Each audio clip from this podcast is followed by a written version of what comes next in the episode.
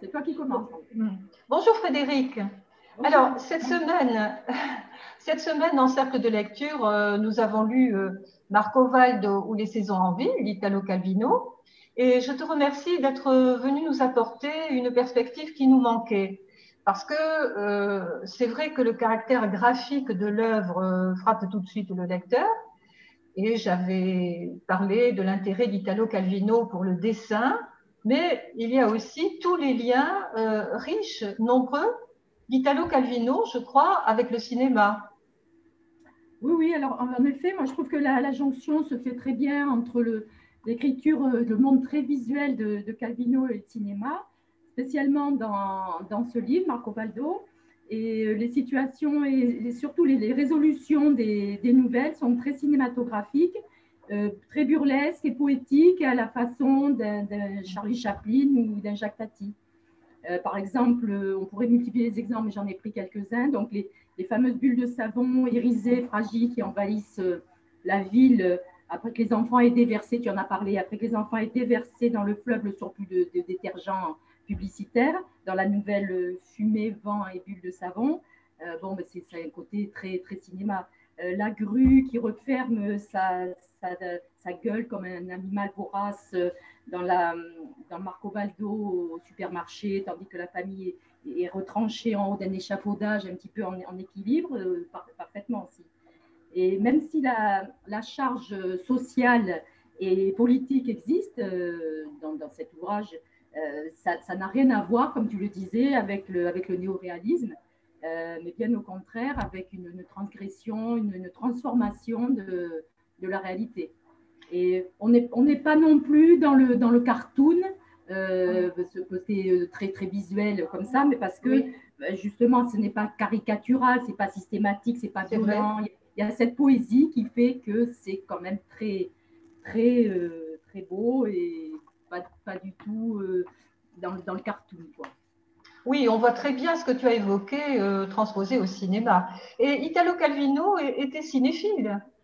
Ben, je, pense, hein, il a, je verrai plus tard, il a, participé à l'écriture de quelques scénarios. Euh, c'était une époque où le, cinéma italien était quand même euh, dans, la, la, la, la, plus magnifique dans les années 60-70. Donc, euh, il est certain qu'un un homme curieux comme il était était, évidemment peut-être pas cinéphile, mais en tout cas cinéphile certes, mais bon. Très intéressé. Et d'ailleurs, moi, j'ai trouvé qu'il y avait des, références. Alors, est-ce qu'il a vu les films que je vais citer ou pas? Mais euh, par exemple, dans La pluie et les feuilles, euh, la fameuse plante verte qui, ne cesse de grandir tout au long de la nouvelle et qu'il attache finalement à la fin sur son le porte-bagages, son vélo moteur, et qui, perd ses feuilles dans son dos comme ça, ça m'évoque forcément la, fameuse plante de le, musical le plus absurde d'Hollywood qui s'appelle Elsa Poppin, je ne sais pas si tu connais, de, de H.C. Potter dans 1941 où une plante, tout à fait de façon marginale dans l'histoire, euh, d'une petite fleur devient au fur et à mesure un cèdre, je crois, et qu'un livreur euh, qui apparaît comme ça au travers des, images n'aura de cesse tout au long du film de vouloir apporter à une certaine Mrs. Jones. C'est exactement le, même, même, phénomène. Et puis, plus proche de, Calvino, puisque cinéma italien, euh, la parenté que j'ai trouvée patente entre la situation finale de, de Marco Valdo dans la fameuse euh, nouvelle Le bois sur l'autoroute, où il tu en as parlé aussi, où il finit en haut d'un panneau publicitaire euh, pour récupérer le bois, et m'a rappelé complètement la, même position absurde du personnage Antonio en haut d'une immense affiche publicitaire qui représente la très suggestive Anita Edberg qui vante les bienfaits du lait. Et qui ah. dans le court métrage c'est vrai. Les tentations du docteur Antoine, qui, est le quatrième sketch de Boccace 70, là. Et euh, qui, est un film qui est sorti en 1962. Sachant donc euh, Marco Baldo est sorti en, 1963. Donc je me suis penchée un peu sur la question et j'ai découvert, incroyable, euh, que Calvino avait participé à ah. scénario, mais pas du sketch de Fellini, Bravo. mais au sketch de Monicelli. Donc on se rapproche, on se rapproche. Donc le rapprochement est tout à fait justifié. Et alors, dis-moi, euh, de ci, de là aussi, euh, on lit euh, des rapprochements entre Marco Valdo et le plus célèbre des SDF, Charlot. Ah oui. Qu'est-ce que tu en penses? C'est vrai, c'est vrai. Alors forcément, les, deux personnages qui sont nés dans, l'imaginaire de, deux artistes d'horizons différents évidemment, mais d'opinions progressistes, sociales quand même assez proches, ont évidemment des, choses en, commun. Alors, Charlot et Marco Valdo sont des, laissés pour compte d'un monde industriel, capitaliste, froid, bureaucratique, discriminatoire, enfin tout ce côté politique. Et leur, seule riposte, euh, c'est la débrouille, quoi. C'est euh, l'opportunisme de, ce qui se présente. Et euh, bon, ben, évidemment, Marco Valdo a un emploi, mais bon, on sait que la précarité de, son emploi, de, même de son domicile, de sa famille, et euh, sa situation n'est pas vraiment beaucoup plus enviable euh, que celle de Charlot, surtout dans, comme tu l'as évoqué, dans un, dans un contexte économique qui était plutôt euh, dans, dans, une progression inégalitaire, néfaste. Et donc là, c'est vraiment lui un laissé pour compte, comme peut l'être le, le, vagabond Charlot dans les, dans les années 20, 20, 30. Le monde du travail leur est hostile, euh, comme cet engrenage, donc on peut faire le parallèle à l'engrenage qui avale euh, Charlot dans les, dans les temps modernes. Et, dans Marco Valdo, c'est le, bon, par exemple le, chasse-neige qui, qui, qui ensevelit, le, chasse-neige qui fait tomber la, les, énormes tas de neige et qui le transforme en, en bonhomme de neige dans la, ville sous la neige. Et toujours un, châtiment assez, assez, assez, cruel, quoi.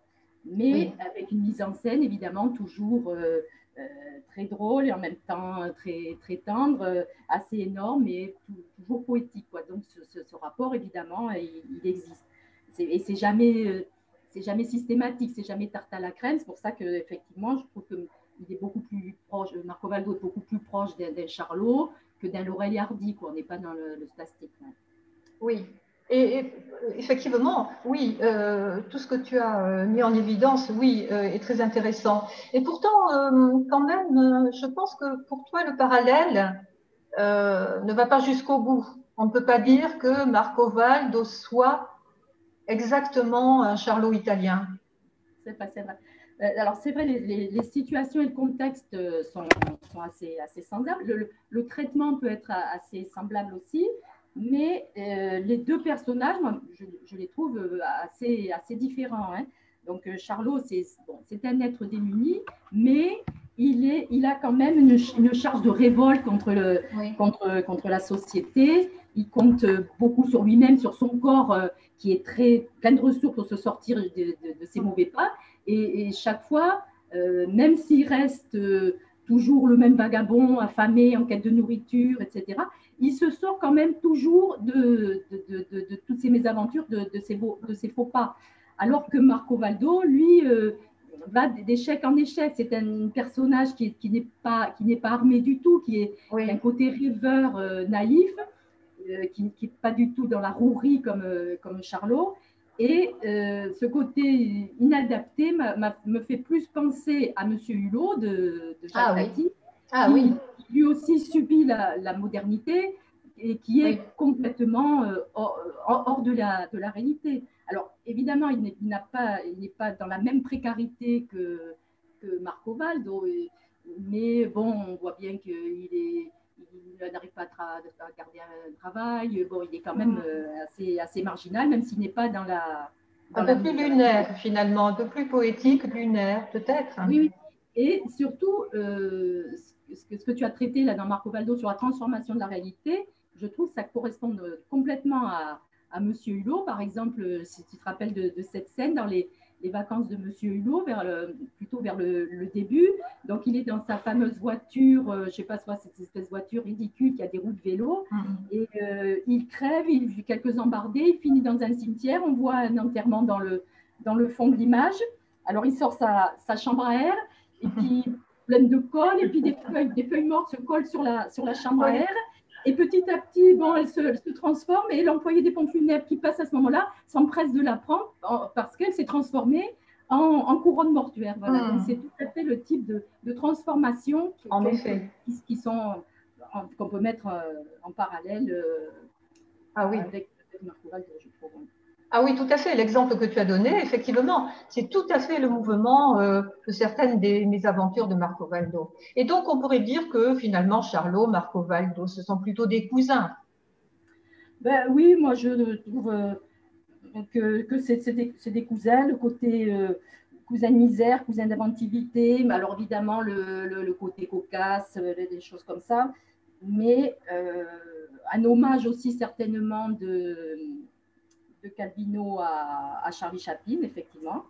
Euh, il, n'existe pas de, j'ai cherché un peu, il n'existe pas d'adaptation cinématographique de, du, des, nouvelles de Marco Valdo.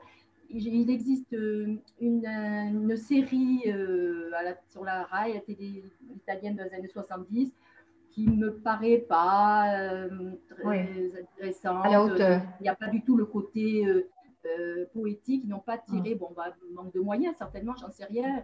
Mais bon, et euh, de toute façon, moi, je, me suis dit que de même que, que Charlot était une émanation de Charlie Chaplin, Monsieur Hulot était une émanation de, Jacques hmm. Tati, il aurait peut-être fallu que euh, ce soit carrément euh, Calvino qui incarne le personnage, une sorte de Marco Lvino, je ne sais pas. Ça reste, oui, c'est intéressant. Tu poses le problème du, du, rapport très particulier entre le créateur et, et sa créature, tout à fait.